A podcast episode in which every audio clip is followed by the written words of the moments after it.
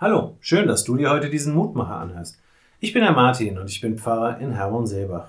Heute ist laut meinen Schülern der dritten Klasse Papatag. Ich war etwas irritiert, als das als Antwort auf meine Frage kam, welcher Feiertag den Kindern in dieser Woche denn ein langes Wochenende beschert. Nicht, weil ich erwartet hätte, dass sie Himmelfahrt sagen würden, aber mit Papatag hatte ich dann auch nicht gerechnet.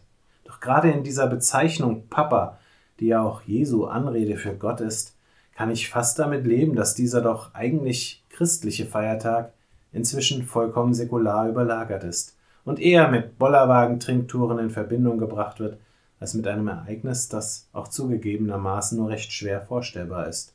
40 Tage nach Ostern versammelte der Auferstandene seine Freunde, verabschiedete sich und wurde, so wird es von Lukas in der Apostelgeschichte berichtet, vor ihren Augen emporgehoben und eine Wolke nahm ihn auf, weg von ihren Augen.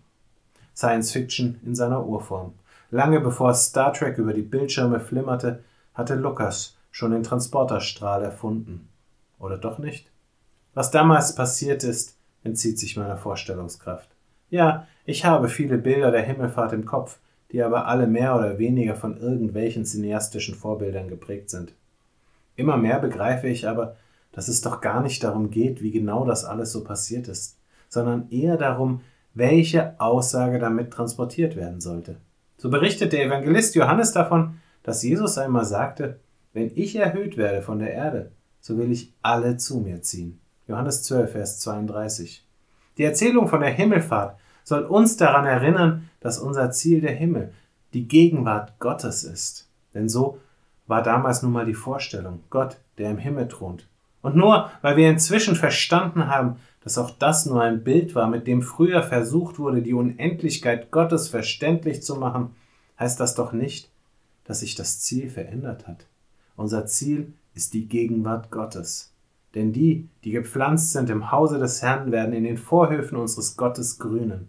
Und wenn sie auch alt werden, werden sie dennoch blühen, fruchtbar und frisch sein. Psalm 92, Verse 14 und 15.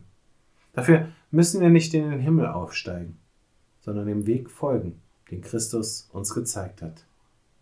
Lieber Herr Jesus Christus, unser Vater hat dich erhöht. Er hat dich in seine Gegenwart geholt, damit du uns in seine Gegenwart holen kannst. Führe uns auf dem Weg, zeige uns den Himmel. Den Himmel, der nicht erst in der Zukunft auf uns wartet, sondern schon heute beginnt. Amen.